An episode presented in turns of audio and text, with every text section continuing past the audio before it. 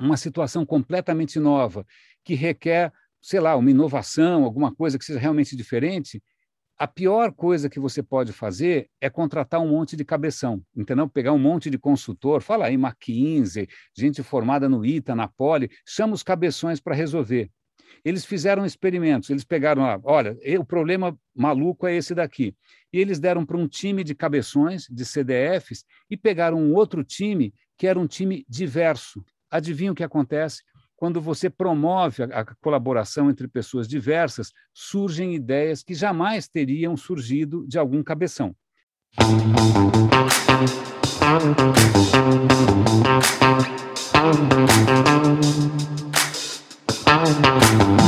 Fala pessoal, sejam bem-vindos ao Cell Talks, a dose semanal de tecnologia para vocês. Hoje a gente vai falar de algo super importante, eu estava falando aqui com o meu convidado antes da gente começar esse bate-papo, que antigamente eu diria que essa é uma discussão, era uma discussão filosófica. Hoje eu acho que é uma discussão necessária. E eu estou falando aqui é de como ser o profissional que o futuro precisa. Mudanças acontecem e estão acontecendo de uma forma muito grande. A gente está vivendo num mundo exponencial. Então, tudo o que nós vimos ontem provavelmente não vai servir para hoje e menos ainda para o futuro. Então, nesse contexto, é, a gente tem um problema. Como se formar? Que tipo de conhecimento buscar? É, é necessário ser curioso? É necessário a gente desenvolver um pouco mais soft skills do que hard skills? Então, a gente vai debater um pouco tudo isso aqui hoje. Mas para me ajudar nesse bate-papo, eu trouxe aqui putz, um cara gente finíssima, que quando eu chamei, ele falou, Eric, Estou disposto para bate-papo. Não quero saber as suas perguntas. Eu quero mandar bala porque é um cara que fala de inovação, é um cara que fala de futurologia muitas vezes. É um cara que fala muito, né? Mas isso que é bom, cara, porque aí dá bate-papo, entendeu? Estou com o senhor Renê de Paula Júnior. Fala, Renê, tudo bem, cara? Eric, é um prazer estar aqui, super honrado pelo teu convite. O tema é oportuníssimo, super importante, Sim. é um tema que adoro. Show de bola. E de novo, cara, muito obrigado por participar aqui com a gente. Deixa eu passar um pouco do seu currículo que eu achei sensacional. E uma das coisas que eu que, que faz todo sentido porque eu conheci o Renê muitas vezes buscando um pouco do conteúdo dele. Eu encontrei ele, inclusive, no Café Filosófico lá da Cultura, um programa muito bacana, um bate-papo super legal que aconteceu. Então, para quem estiver nos ouvindo, por favor, busquem Renê de Paula, Café Filosófico, foi muito legal. E ele mesmo se coloca como gerador de conteúdo compulsivo. Inclusive, eu vou deixar aqui um jabá importante, que ele tem um podcast chamado Roda e Avisa, que é um podcast que fala sobre inovação, tá? Então, eu vou deixar, inclusive, é, na descrição desse podcast o link para o podcast do Renê, então é, eu acho que é necessário, tá? Eu acho que uma das coisas mais importantes que está diretamente relacionado com o que a gente vai falar aqui hoje, hoje é sobre o fato de ser curioso. Então a gente tem que buscar muito conhecimento. E quanto mais curioso a gente for, melhor vai ser para a gente. Seguindo em frente, ele é formado pelo MIT, é professor na ESPM e ele é head de Exponential Mindset na BRQ. Para quem não conhece a BRQ, é uma das maiores empresas de transformação digital do Brasil. Tem uma plataforma de serviços end-to-end e oferece as mais eficientes e inovadoras de soluções tecnológicas para o mercado. Renê, cara, não sei se eu fui muito raso no teu currículo. Se você quiser adicionar alguma coisa, fique totalmente não, na, à vontade. Na verdade, eu tenho algumas coisas a subtrair Subtrair? É, é, subtrair. Subtrair. Bom, primeiro que assim, o, o, meu currículo é uma montanha russa que normalmente costuma deixar qualquer profissional de RH com o pé atrás, né? Porque foram muitas mudanças, muitas idas e vindas, tal. Porque eu, desde que eu comecei a trabalhar no digital, há 25 anos, eu comecei em 96 a trabalhar com web, né? Antes eu trabalhava com comunicação, trabalhava em televisão. Quando eu comecei a trabalhar com, com web, web sempre foi uma coisa muito instável, uma transformação contínua, sempre foi um moedor de carne, por assim dizer. Então, meu currículo é muito complicado. Tanto é que, é, de várias coisas que você mencionou, por exemplo, eu já não estou mais na, BRQ faz algum tempo, foi uma honra ter ah. vestido essa camisa em uma grande empresa. E, por exemplo, no MIT, eu só fiz um curso, é, adoraria ser formado no MIT. Né? Na verdade, o que eu fiz foi um curso que, aliás, eu recomendo para todo mundo. É um desses cursos de extensão profissional, eu fiz online. É, é, é interessante, porque como eu não sou um cara necessariamente de exatas, eu não sou um desenvolvedor, eu sempre quis passar pelo MIT de alguma maneira, mas, pô, só tinha curso de engenheiro, eu não quero nada disso, eu também Sim. não sou um startupeiro, não sou empreendedor. Mas aí eles fizeram um curso sobre é, inteligência cultural, sobre diferenças culturais. Eu falei, cara, essa é a minha praia. Então, é por isso que no, logo no topo do LinkedIn está esse curso no MIT. Mas, infelizmente, não foi uma graduação, foi só um curso, mas acho que ele tem tudo a ver com o que a gente vai fazer hoje.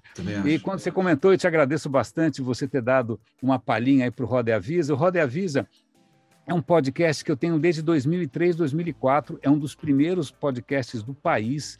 Ele nunca parou, ele tem mais de mil episódios ele nasceu ao volante, eu gravava dirigindo para o trabalho, abri o microfone, é, falava de improviso, eu gosto muito do desafio do improviso, e ele continua até hoje. Aliás, hoje mesmo eu estou com uma ideia na cabeça que acho que eu vou fazer um episódio. E como se não bastasse o Roda e Avisa, eu tenho um outro podcast diário, já que você tocou no ponto curiosidade, chamado é. Radinho de Pilha, onde todo santo dia eu comento por, sei lá, 50 minutos 12, 13, 14, 15 notícias diferentes e normalmente eu escolho coisas que não estão nas manchetes. Então pode ser desde genética até energia nuclear, passando por história política, passando por história da civilização. Então, para quem é curioso, fica o convite aí para o Radinho de Pilha. Show de bola, e eu vou deixar, como eu falei na descrição do podcast, é, o link para esses dois podcasts do Renê, eu acho que são importantes. De novo, eu volto a colocar aqui a situação da curiosidade, que o Renê acabou de colocar. É, a curiosidade que traz inovação, é, é a curiosidade que nos faz sermos profissionais melhores. Mas eu também não vou ficar dando muito spoiler, não, Renê, senão a gente não. Senão todo mundo vai saber do que a gente vai conversar antes a gente se quer iniciar. Mas, cara, é, para contextualizar, né, para a gente entrar no nosso bate-papo, eu trouxe aqui uma, uma reflexão importante, que ele fala justamente sobre a curva de duplicação de conhecimento, tá? Pois é, na década de 80, o inovador estadunidense ele criou essa curva de duplicação de conhecimento. Cara, mas o que, que significa isso? Bom, em resumo, tá? De uma forma bem rápida, ele estimou que o conhecimento humano dobrava a cada século, porém isso acontecia até 1900. Tá? A partir da Segunda Guerra Mundial, eu estou falando aí de 1945, existia uma ideia de que o conhecimento estava dobrando a cada 25 anos. Ou seja, tudo que nós conhecíamos 25 anos atrás, 25 anos depois, nós já tínhamos o dobro de conhecimento disso. É muito simples.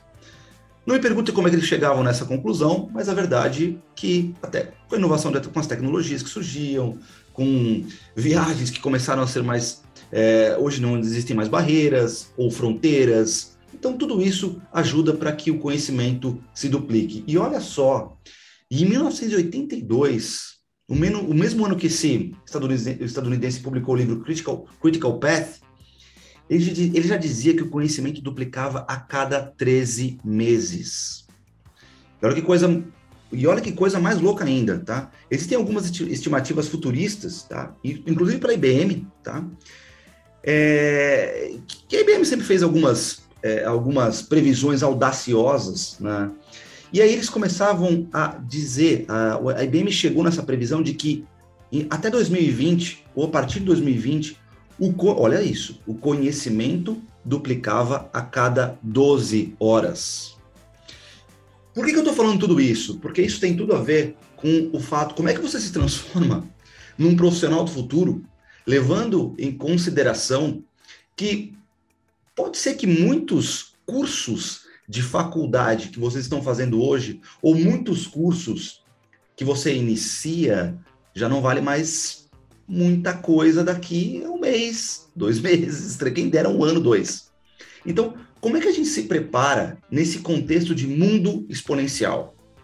Num contexto onde a gente tem cada vez mais conhecimento e informação sendo jogada para nós e para que a gente. Como é que a gente consegue fazer uma curadoria dessa informação para que a gente cresça? Porque uma coisa é ter informação, outra coisa é absorver a informação.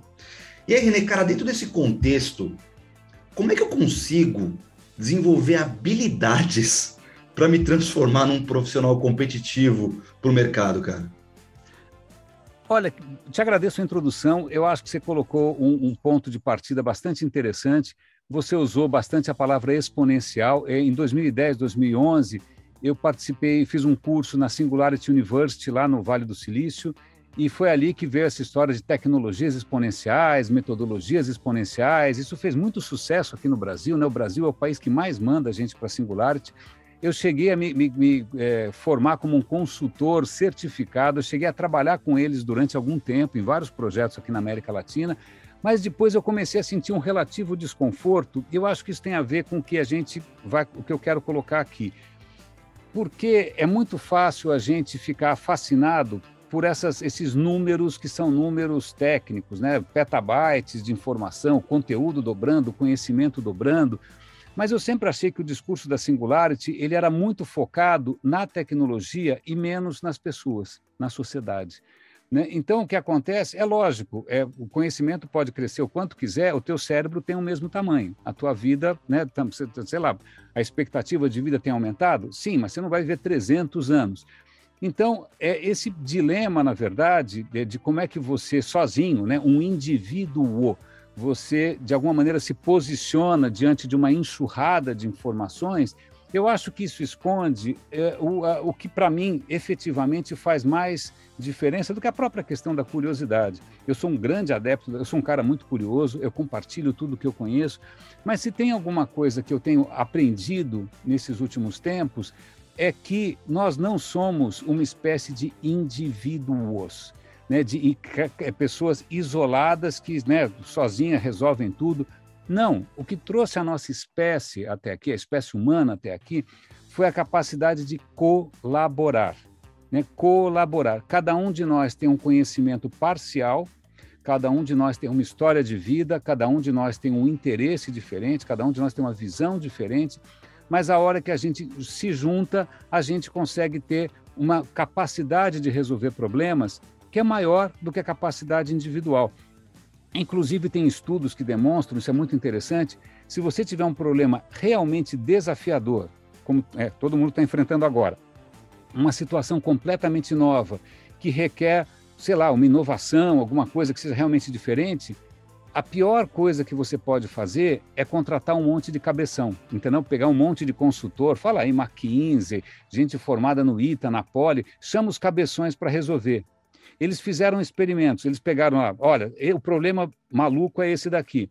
E eles deram para um time de cabeções, de CDFs, e pegaram um outro time que era um time diverso, que tinha de tudo. Ó, traz o cara do jurídico, bota o cara junto do comercial, traz a, a moça da limpeza, traz a, o cara da, da, da, da, de TI e também, por favor, traz o designer. E vamos juntos, de uma maneira colaborativa e diversa, pensar em alguma solução diferente. Adivinha o que acontece? Quando você promove a, a colaboração entre pessoas diversas, surgem ideias que jamais teriam surgido de algum cabeção. Né? Então, isso para mim é muito interessante e, recentemente, é, eu assisti uma palestra da CIT, que é uma empresa também de tecnologia que eu admiro bastante, e eles trouxeram os clientes para contar histórias, né, da, da questão da transformação digital. E uma das melhores histórias que eu vi naquele dia foi de um cara muito importante do Itaú, um figurão, já esqueci qual era o cargo, qual era o nome, mas era algum VP, né? E o cara veio assim, puxa, pra, eu já trabalhei em banco, eu, normalmente o protocolo é terno e gravata. Não, o cara veio com uma blusa, tênis, eu falei, opa, estou gostando, né? Legal. É, e ele contou uma história que eu achei interessante. Ele falou: eu estou há muito tempo no Itaú e sempre foi aquela questão de hierarquia, né, de plano de carreira, de politicagem, mas agora a gente está adotando metodologias ágeis, né, a gente está adotando a colaboração e isso acabou de salvar a gente num, num momento completamente inusitado. A gente tinha um projeto super inovador, disruptivo que a gente ia lançar, muito dinheiro envolvido, isso ia envolver muito tempo também, e a gente estava fazendo uma reunião importantíssima. E aí, né, como agora é, as coisas funcionam assim, a gente trouxe todo mundo para a mesa, incluindo desenvolvedores, designers e tal. E aí, no meio da reunião, todo mundo dando aquelas planilhas, aquelas projeções, o desenvolvedor levantou a mão e falou: Olha, eu não comprava esse negócio nem a pau. Aí parou. E aí ele assumiu que falou: se fosse há 10 anos atrás, esse cara estava defenestrado, ele ia ser jogado pela janela, porque quem é você para abrir a boca numa hora dessas? Mas como esse banco está começando a perceber o valor da diversidade, eles deixaram o cara falar, falou, olha, todos vocês aqui, vocês ganham dinheirão e vocês têm celular pré-pago, vocês têm celular pós-pago, né? Eu tenho celular pré-pago e na verdade isso que vocês estão pensando aí, é, a Claro oferece muito melhor. Então, por quê? É que, veja, olha só, eles estavam pensando num produto para um universo que eles não conheciam. Né? E como eles trouxeram para a mesa alguém daquele universo, eles perceberam na hora exata que é, ia ser um tiro na era um tiro no pé, ia ser um furo na água. Então tem uma questão que é muito interessante, que é essa questão de a gente voltar a reconhecer que nós somos uma espécie social. Né? Durante muito tempo, eu, eu, eu, aliás, tem uma história curiosa, eu me formei em comunicação, mas eu passei algum tempo na engenharia e eu fiz escola politécnica, que é uma escola bastante é, renomada aqui em São Paulo, e eu me lembro que era um ambiente estupidamente competitivo, né? Todo mundo competia por nota, ninguém passava, mas se alguém quisesse eh, ajudar o outro num trabalho, não ajudava porque estava competindo. Então era um, uma, uma, formação de gente muito individual, era todo mundo cabeção. Né? E o que acontece recentemente, eu, eu me chamaram para é, é uma iniciativa bastante interessante, chama Amigos da Poli eles estão tentando fazer com que os ex-alunos colaborem né, com um fundo, é, isso chama endowment, que são esses fundos, é, tem um nome isso, eu já esqueci como é que é em português. É muito comum nos Estados Unidos, né, que os ex-alunos, de repente, dão dinheiro para a faculdade investir em projetos. sim, verdade. Sim. É endowment, chama, chama fundo, esqueci como é que chama. Deu branco. Tipo, Mas aí o que acontece... Quase um crowdsourcing, é, né? Mais ou menos, é você, você, você pega o, esse dinheiro todo que as pessoas doam, você investe e os rendimentos disso você usa para beneficiar projetos da própria faculdade. Perfeito. Nos Estados Unidos é muito comum e eles, eles são um caso de sucesso. Pois bem, e aí eu falei, olha, eu, eu, como é que eu posso ajudar, né? Sei lá, eu sou um cara de comunicação. Eu falei, olha, se você puder, será que você não quer entrevistar o, o diretor da Poli? É, na verdade, eu entrevistei o diretor e ele saiu e depois entrou uma diretora, que é a Lied, eu entrevistei a Lied também, mas o que eu percebi é que mudou completamente a escola. Na verdade, a escola trabalha hoje com muitos projetos em grupo. Né? A escola, inclusive, está favorecendo que quem está ali estudando engenharia possa, ao mesmo tempo, fazer arquitetura. Né? Então, eles estão só, não só estimulando a questão de colaboração, o que para mim foi um choque, como eles estão também é, incentivando a questão multidisciplinar. E não só é, incentivando que as pessoas participem de projetos sociais. Então, veja, a mudança já está acontecendo. Então, em escolas boas, ao invés de você formar um cabeção que vai tentar, sei lá, estudar todo o conhecimento do mundo, que não, não faz muito sentido, você está treinando pessoas para que elas saibam colaborar. E isso é especialmente é, interessante porque o que acontece é que, por exemplo, em exatas, é muito comum que você pense sempre de uma maneira universal. Sei lá, eu fiz engenharia um tempo, então, sei lá, se você eu tô, tem uma prova de transferência de calor, de termodinâmica, de mecânica dos fluidos, se essa prova for aplicada na, no Zimbábue ou se ela for aplicada na Alemanha, é a mesma prova com as mesmas respostas, porque quem trabalha em exatas pensa com coisas universais. A matemática é universal, a física é universal tal. Quando eu saí da, da, da exatas e fui para humanas, fui fazer comunicação, é, cara, é completamente diferente, porque o, é professor tudo menos assim, exato, né? não, o que é interessante, a questão nem é essa, a questão é da complexidade, Sim. o que é muito mais rico, porque imagina que o professor fala para você, olha, você gosta de Star Wars? Ah, gosta, eu não gosto, mas sei lá, de repente, mas você gosta. Então, escreva um roteiro para um novo, um novo episódio. Cara, Quantos roteiros são possíveis? Infinitos. Né? Ah, escreva aí uma novela. Quantas novelas são possíveis? Infinitas. Então não tem uma solução só. Você, a primeira pergunta que se, vamos supor, se eu falo, Renê, é, escreve, faça aí uma palestra. A primeira pergunta que eu vou fazer é para quem?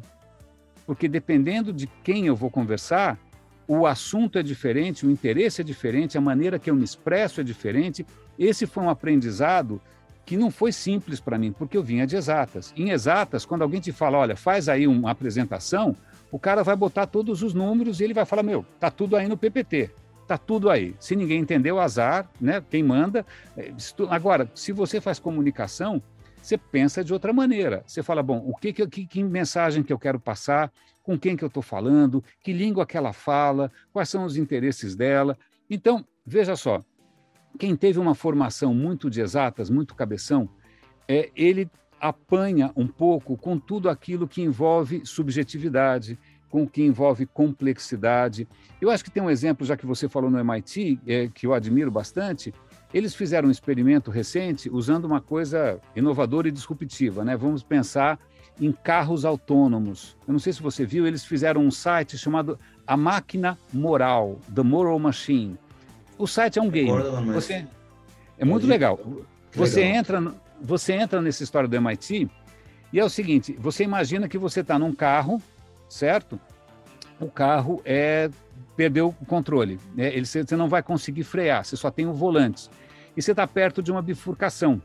Então, na bifurcação, tem, sei lá, uma velhinha atravessando na faixa, né, carregando o a, o a seu carrinho de feira, né? Aí você fala, meu Deus, não, não posso matar essa velhinha. Mas se você desviar o carro, você vai matar é, cinco influencers do Instagram. Aí você escolhe, bom, quem que eu vou ter que matar aqui? A velhinha ou os influencers, né? E você aí, você, bom, você escolhe um. É, eu sei qual eu escolheria sem pensar, mas é, mas aí vamos, imaginar que, que as questões fossem mais complicadas. Tem três jovens, você mata três jovens ou três velhos? Você mata dois negros ou um branco? Você mata é, cinco magros ou três gordos? Aí as questões começam a ficar muito difíceis, porque vão envolver aí tudo, desde questões culturais, questões né, étnicas. Expectativa de vida, né? Tem expectativa de vida, se a gente for falar. Sei lá, alguém, você mata cinco crianças ou você mata três juízes é, lá, de futebol, não sei. Mas o que é muito interessante, porque a ideia era você ajudar a criar um carro autônomo. Porque o carro autônomo, ele vai ter que tomar essa decisão certo? Então, como é que você programa uma decisão dessas num carro autônomo? Você vai ter que programar.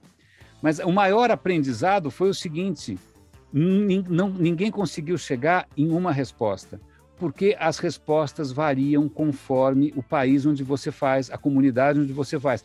Se você faz esse teste na Ásia, a Ásia privilegia pessoas idosas, por respeito. Se você faz nos Estados Unidos, os Estados Unidos privilegiam o jovem por conta da, da inovação e da energia. Se você faz num país mais coletivo, mais social, ele privilegia a família. Se você faz isso num país como a América, que é um país mais individualista, ele, ele prioriza quem tem mais sucesso, né? quem é mais bem sucedido. Então, eles, o resultado disso é, cara, é, é, uma, é muito interessante, porque você percebe que numa questão que deveria ser cibernética, deveria ser uma questão digital, ela está enfronhada na, nas diferenças culturais humanas. Então, não, se você te comprar um carro autônomo, você vai ter que dizer para ele: olha, acabei de atravessar a fronteira, agora eu estou na Argentina. Então, agora na Argentina tudo é diferente, tá bom? Acabei de atravessar a fronteira, entrei, sei lá, em Porto Alegre. Em Porto Alegre, as prioridades são outras. Então, veja, a ilusão que a gente tem de que existe alguma coisa universal, ela é pobre, porque na verdade o mundo é muito mais rico do que isso. Por que eu estou contando essa história? Até porque o curso que eu fiz no MIT foi justamente sobre essa questão de diferenças culturais. É que se tem alguma coisa que vai ser necessária para um profissional no futuro, não é tanto a questão do conhecimento técnico, porque isso aconteceu comigo. Eu me formei, quando eu me formei na faculdade, não existia internet. Ou seja, eu fiz a minha carreira inteira numa coisa que não existia na faculdade. Eu me formei para ser comunicador de, de, de rádio e TV. Eu trabalhei em televisão. Né? Então, a internet, quando eu entrei para trabalhar com a internet, eu não sabia nada de internet, eu tive que aprender. Mas alguma bagagem eu trouxe e alguma bagagem me ajudou. E qual foi essa bagagem? Foi a capacidade de colaborar. Quando você trabalha em TV, por exemplo, como eu já trabalhei, você tem que carregar tripé, você tem que ajudar o cara do cabo, você tem que ajudar o apresentador, você tem que. Todo mundo está junto. Se, um, né, se uma das pessoas ali Todo, todo mundo é importante num projeto desses, mesmo de cinema, de televisão, todo mundo é importante. É lógico que tem a estrela que ganha 20 vezes mais que você, mas, em princípio, é um trabalho colaborativo. Eu acho que isso que me ajudou quando eu comecei a trabalhar com web na década de 90, porque a web no começo sempre foi muito colaborativa. E o que eu percebo, já que a pauta aqui é o profissional do futuro, a questão é como é que a gente forma um profissional é capaz de sentar na mesa e fazer uma, uma mesa que tenha de tudo, tenha o comercial, o jurídico, o técnico, como é que ele senta na mesa e consegue colaborar? Então, assim, o mercado está demandando, eu sei que tem muito desemprego, claro, mas tem vagas aí que estão pedindo um tipo de profissional. Mas o que eu percebo, né, quando eu pego essas empresas que são mais inovadoras, que estão pensando mais à frente, O cara não quer só um cara que saiba tudo de, fala aí, COBOL, vai que seja, pegar alguma coisa antiga, né? É, não, ele quer um cara que seja capaz de sentar na mesa, que entenda um pouco do negócio, que seja capaz de expressar as suas ideias, que seja capaz de apresentar um projeto, né, que seja capaz de convencer, que seja capaz de trabalhar em equipe. A questão, o profissional do futuro, para mim, não é tanto o cara que, que acumulou um conhecimento extraordinário, é o cara que consegue simplesmente interagir com outras pessoas, então, o que eu percebo é que nem todo mundo tem essa capacidade. Né? Quando eu estava na BRQ, por exemplo, uma coisa que, eu, que, eu, que eu, eles tinham ali um espaço muito interessante para o pessoal, eh, tinha um, como se fosse uma arena que o pessoal podia trazer convidados, isso era transmitido para todo mundo eh, pela internet, né? para colaborar, para compartilhar informações. E eu me propus, eu falei, gente, é o seguinte, eu estou percebendo que tem uma geração inteira aqui de gente que teve uma formação muito convencional e que tem muita dificuldade de se expressar. Então eu vou dar uma palestra de como que você defende um ponto de vista, como que você apresenta suas ideias, como é que você cativa as pessoas, como é que você traz gente para dentro do seu projeto. Cara, porque não adianta ter um projeto, uma ideia sensacional, se as pessoas não embarcarem. Né? Uma, uma, das questões que eu tinha com o pessoal da Singularity, o pessoal falava assim, ah, as tecnologias exponenciais. Eu falei, cara, nenhuma tecnologia exponencial. As coisas só são exponenciais quando as pessoas abraçam. Porque se não abraçar, não vai rolar. O Google lançou aquele óculos do Google, não sei se você lembra, o Google Glass. Sim. Era coisa de louco. Né? Mas assim, era um primor de tecnologia. Foi para frente? Não, porque ninguém vai usar aquilo porque não é louco. Porque se sair na rua vai apanhar, porque imagina, você vai parecer um completo pervertido, não é? Então, é, do ponto de vista tecnológico, aquilo ah, é exponencial. Não, não é exponencial porque ninguém adotou. Né? Então, você pode ter uma ideia absolutamente extraordinária do ponto de vista de tecnologia, de inovação, mas se você não cativar as pessoas, simplesmente não vai andar. Eu acho que uma das grandes lições disso foi o Steve Jobs. O Steve Jobs entendia de programação? É, não. Ele entendia de manufatura? É, não. Mas o Steve Jobs acho que foi o primeiro cara de tecnologia a cativar as pessoas né? Você tinha quem eram os, os concorrentes? O Bill Gates que não estava nem aí para cativar ninguém, né? Você tinha quem mais? O, o, cara da Sun, o cara da Nokia. Não, Sim. era um bando de engenheiro que achava, ó, eu vou fazer um bom produto e o produto se vende sozinho. Não. Né? Então, o que, que adianta a gente saber tudo se a gente não consegue trazer as pessoas para o nosso sonho? Eu acho que o grande desafio para todos nós, e que eu acho que felizmente as coisas estão mudando em alguns lugares, com essa história de metodologias ágeis, de times multidisciplinares, de cursos né, que, estão focando em impacto social, isso já está acontecendo. A questão é, quem insistir só no currículo, né, é, tá frito. Eu nunca me importo muito com o meu currículo, porque o que eu já fiz está velho, morreu, passou. O que, o que para mim é o desafio sempre é como é que eu continuo relevante. Perfeito. É, é, é bom, acho que você falou assim, você abordou pontos importantíssimos e tem algumas coisas que você falou, você usou muito a palavra colaboração, né? E eu acho que tem um ponto fundamental, né? As empresas elas contratam pelas hard skills e mandam embora pelas soft skills.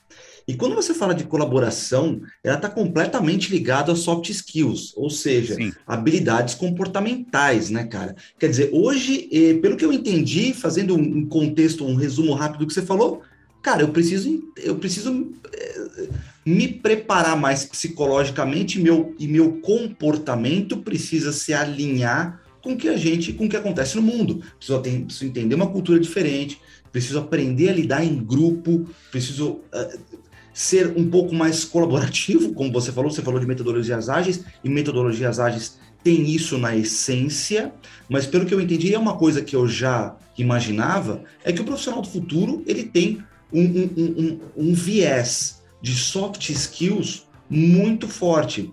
Então, é, e aí eu, eu, eu, começo a olhar um pouco para o nosso currículo que acontece, principalmente em exatas. Né? Eu acho que nem tanto em humanas, porque humanas tem isso de comunicação meio que dentro do, do, do core de humanas, né? Mas em exatas, eu vejo ainda, é, posso estar muito enganado, mas eu vejo faculdades ainda derrapando, no sentido de como eu transformo aquele cara técnico num cara que saiba lidar com grupos, porque é isso que tem que ser.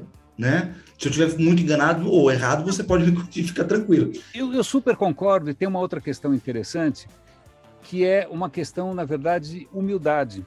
Porque eu me lembro, no tempo que eu fazia engenharia, era, ainda mais que você está numa faculdade prestigiada, etc e tal, uma certa arrogância, né? Eu sei, eu sei a fórmula, Sim. eu sei tudo. É, você sabe que algumas categorias profissionais são especialmente arrogantes, porque o cara acha que ele tem certeza que ele sabe tudo. Exato. Mas o que acontece é que, como você mesmo colocou, é, o conhecimento não só ele, não é que ele está aumentando, ele está se sofisticando, ele está se aprofundando, ele está se transformando. Algumas coisas caducaram, algumas coisas não funcionam mais, algumas coisas a gente não, não pode mais pensar da mesma maneira.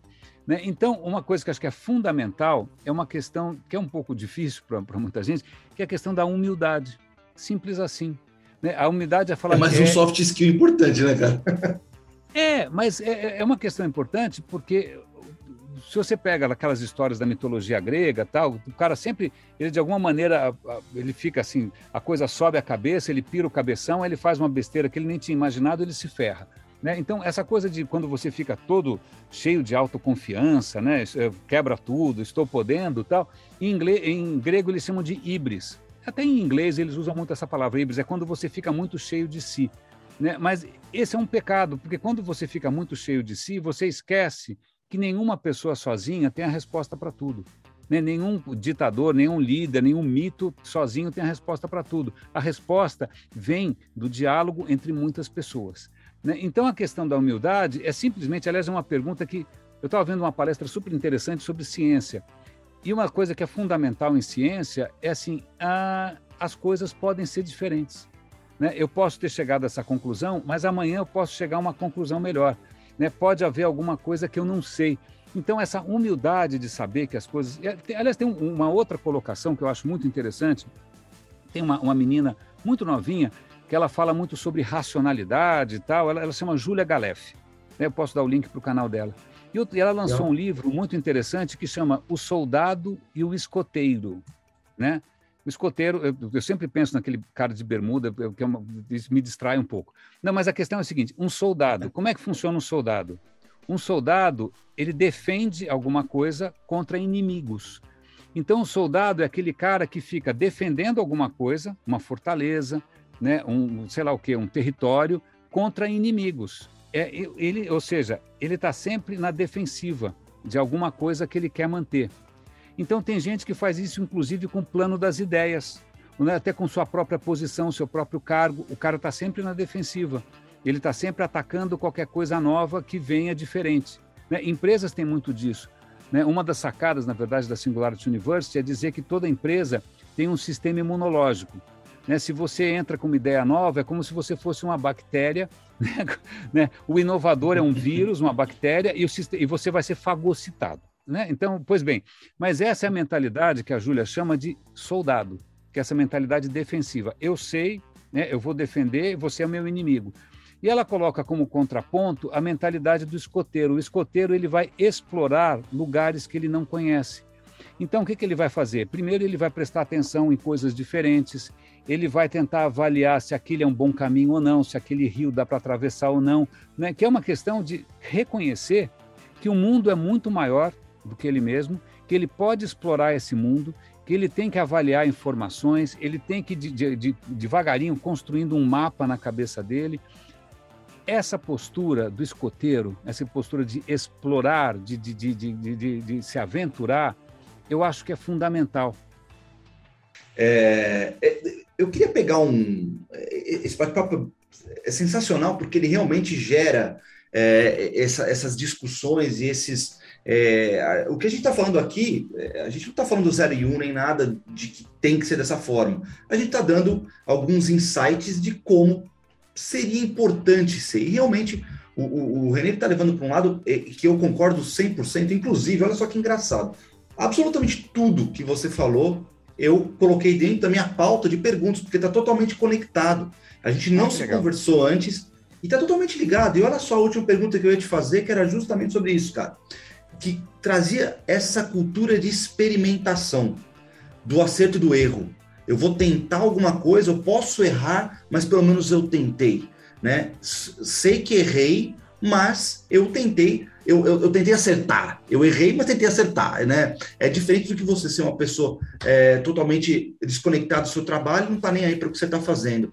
É, não é esse tipo de erro que eu estou falando. É um erro que tem a tentativa de trazer uma melhoria, né? Uma inovação, algo do tipo. Agora, cara, é, você, você adorei essa, essa analogia do, do escoteiro.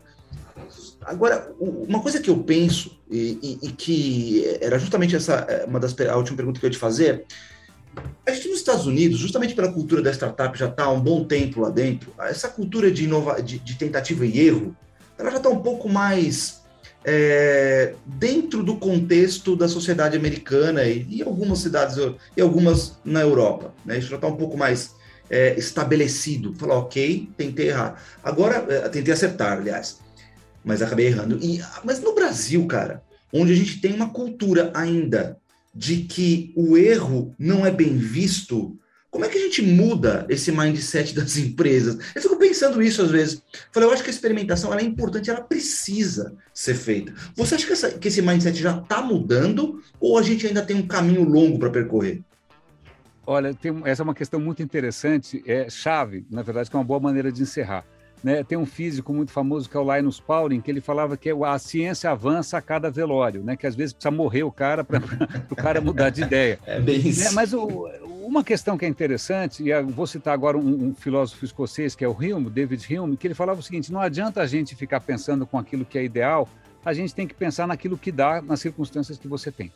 Então, muitas vezes, eu, eu cansei de é ver né, hoje, né, palestras, é é, palestras maravilhosas sobre o Vale do Silício, sobre a cultura do Vale do Silício, sobre essa, né, errar é legal, compartilhar é legal, que mas, na verdade, isso não é uma cultura do Vale do Silício. É, quando você pega culturas do mundo inteiro, você tem culturas que são, são mais sociais e são mais individuais. Né? Eu estou lendo um livro agora maravilhoso, tem outros que eu posso recomendar, do, do Gerd Hofstede, é, mas a questão é a seguinte: em culturas que são mais individuais, né, que o que vale é o indivíduo, que é a cultura americana tipicamente, né, eu, eu, eu, é, o cara ele não se preocupa tanto com a opinião dos outros. Né? Essa coisa de se preocupar com a opinião dos outros é de culturas mais familiares, mais sociais, onde, por exemplo, você está no Paquistão e sua filha aprontou alguma coisa, isso é um problema de honra e você vai matar a sua filha. Né? Ou você tem, por exemplo, que já aconteceu aqui no Brasil, o cara é um estelionatário e de repente a, a, a casa cai e aí ele fica com tanta vergonha né, social que ele mata a família inteira e se mata. Então você tem em, em sociedades que são sociedades mais sociais, mais familiares, é, você tem a questão da vergonha, mas você não tem tanto a questão da culpa. Você tem a questão da vergonha. Então você não pode passar carão, você não pode demonstrar fraqueza, você não pode. É, não, não, você tem sempre, sempre que mostrar certeza. Agora, outras culturas não estão nem aí. Então a cultura americana, o cara não está nem aí com a opinião dos outros. Né? Se ele errou ou não errou, tanto faz o que os outros pensam. Então a cultura do Vale do Silício, ela é decorrência disso. Então, ela não é, não é que o Vale do Silício foi novo, é que o americano pensa assim ele não é tão preocupado assim com a, com a questão da opinião dos outros. Agora, quando você tenta trazer essa questão para o Brasil, é muito difícil, porque nós somos uma. Aí depende muito de onde você está. Né? Eu lembro que uma vez eu vi uma palestra de um empreendedor mineiro que ele falou: Nossa, quando eu vim aqui para São Paulo, eu fiquei meio assustado, porque em Minas a gente só faz negócio com quem é conhecido, né? em quem a gente confia, família. Agora você vem para São Paulo, vocês fazem negócio com qualquer um, vocês confiam em todo mundo. Né? Olha que veja que, que isso tem uma diferença, inclusive em termos de progresso, certo? Mas o que acontece é que dependendo do ambiente que você está, é, essa força cultural é muito grande. Né? Outro dia estava conversando também com um empreendedor, acho que do, do, do centro-oeste do, do, Brasil, e ele falou, não, aqui não existe C-level, né, do nível executivo, existe D-level. O que foi que é D-level? É dono level porque o cara é um dono, né? E o dono é o dono e é isso. Você pode falar de metodologia ágil, horizontal, tal. Então, assim, não é fácil você importar ideias estrangeiras, sobretudo quando você está numa sociedade que tem um outro sistema de funcionamento, né? De, do compromisso, né? Ou da cumplicidade. Então, é, não é fácil e muitas vezes é lógico que você pode falar, ah, tá vendo? Eu sou um cara inovador e esse pessoal todo aqui é burro, a culpa é deles. Não, a culpa não é deles, cara. Cada sociedade funciona de um jeito, o Brasil funciona de um jeito, São Paulo funciona de um jeito, o Rio funciona de outro. A questão é como é que você consegue fazer as coisas acontecerem apesar disso. E aí volta de novo a questão de você reconhecer diferenças culturais, né, de você saber transitar, de você conseguir de alguma maneira cativar as pessoas de algum jeito diferente, que é, normalmente você nunca é sempre do zero, é meio, sempre uma questão muito desafiadora. Então, assim, a, a nossa cultura favorece algumas coisas, né, mas desfavorece outras. Né? Eu já já passo, já aconteceu comigo de ser contratado por uma empresa e ouvir o seguinte: olha, a gente precisava de alguém diferente, a gente contratou você, mas você é muito diferente, a gente não sabe o que a gente vai fazer com você. Uau! Falei, ok, obrigado, vou usar isso sempre nas minhas palestras, né? Porque é uma demonstração que, mesmo que a gente tente incorporar esse discurso todo, a gente tem uma mentalidade muito arraigada, né? Uma mentalidade de muito. E não é só a gente, você pode pegar na China, você tem a questão da hierarquia. Né? No Japão, você pode ter a questão, ninguém pode falar não, ninguém pode, né? tem toda uma questão de protocolo. Então, cada país tem a sua própria peculiaridade né, de, de, do, do que pode é, ser um complicômetro na hora de você tentar trazer uma ideia nova para a mesa. É, em alguns lugares é mais fácil, outros lugares é mais difícil, mas algumas pessoas conseguem. A questão é quem consegue, né? Como é que alguém nascido em Paraisópolis, como Edu Lira, conseguiu fazer o que apare... cara, porque favela é quase uma maldição. Você nasceu na favela, você vai morrer na favela. Né? O que o, o Edu Lira está conseguindo fazer é, é, é, absolutamente improvável. Como que ele conseguiu fazer isso? Como é que ele senta? Ele tem selfie com o Satya Nadella, que é o presidente da Microsoft. Cara, eu trabalhei na Microsoft, eu não tirei selfie com o Bill Gates. Agora, esse cara tirou foto. e é um cara que nasceu em Paraisópolis. Como é que ele conseguiu isso? E ele conseguiu. Ou seja, é possível na hora em que você consegue descobrir como transitar entre as, as peculiaridades. Porque nem toda empresa é uma corporação multinacional, tem empresa que tem dono, tem empresa que é um caos, tem empresa que tem uma cultura tóxica. Não existe uma fórmula que funcione para todo mundo. Né? Então, é, é, de novo, acho que o, que a gente precisa hoje é de gente que saiba transitar nessa selva, nessa absoluta complexidade. Não adianta passar o trator. A, a selva é legal, né? não precisa passar o trator na selva.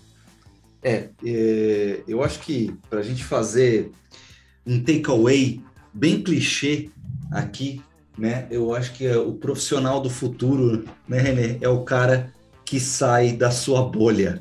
É o cara que estoura a bolha e vai, vai dar uma olhada na bolha dos outros, porque é isso. É, o, a gente pensa que muito profissional do futuro, eu falei no começo, o René colocou muito bem, ah, sobre. Eu, não é sobre tecnologia, é muito mais sobre ser humano. Eu acho que talvez o, o, essa o profissional do futuro está muito mais ligado no ser humano do que propriamente na tecnologia.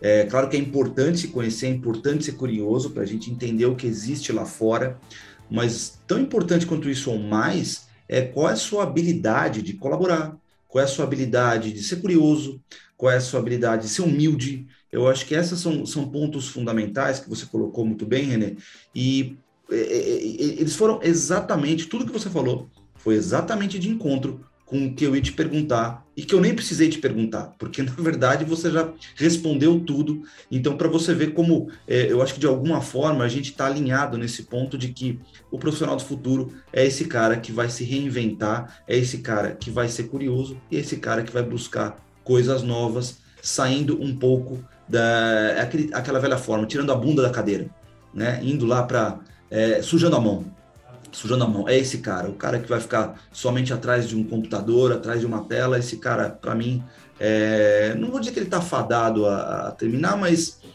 sem a colaboração não vai para frente, cara. É, é, pelo menos essa é a minha opinião. Não sei se você pensa diferente, mas cara, é, foi sensacional ter você aqui, viu? Eu te agradeço demais. Foi um bate-papo incrível.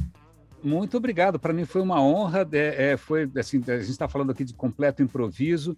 É, eu, eu, fiquei feliz também com o rumo que a conversa tomou. Acho que a gente conseguiu tra trazer aqui para discussão vários temas interessantes. Mas acho que, que, se tem algum, sei lá, pelo menos para mim, né, o que que me motiva todo santo dia é eu, eu, eu parar e pensar.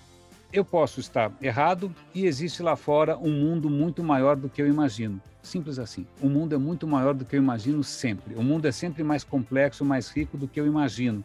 Né? A minha capacidade é limitada. Então, assim, todo encontro me enriquece. Toda vez que eu faço alguma coisa junto com alguém, me enriquece. Porque não, não, não é uma pessoa só que vai entender tudo, não é uma pessoa só que sabe tudo. Né? Cada conversa como essa que a gente teve agora, a gente descobre, cara, mil caminhos para a gente se aventurar. Né? A gente começa a perceber o quanto a nossa própria percepção era meio arrogante, meio limitada, mas na verdade o mundo, se você tiver humildade, claro, é, o que não é muito comum hoje em dia, é, até do ponto de vista político, mas é isso, o mundo é muito maior do que a gente imagina e ele está aí pronto para a gente explorar. Tem que pensar como um escoteiro.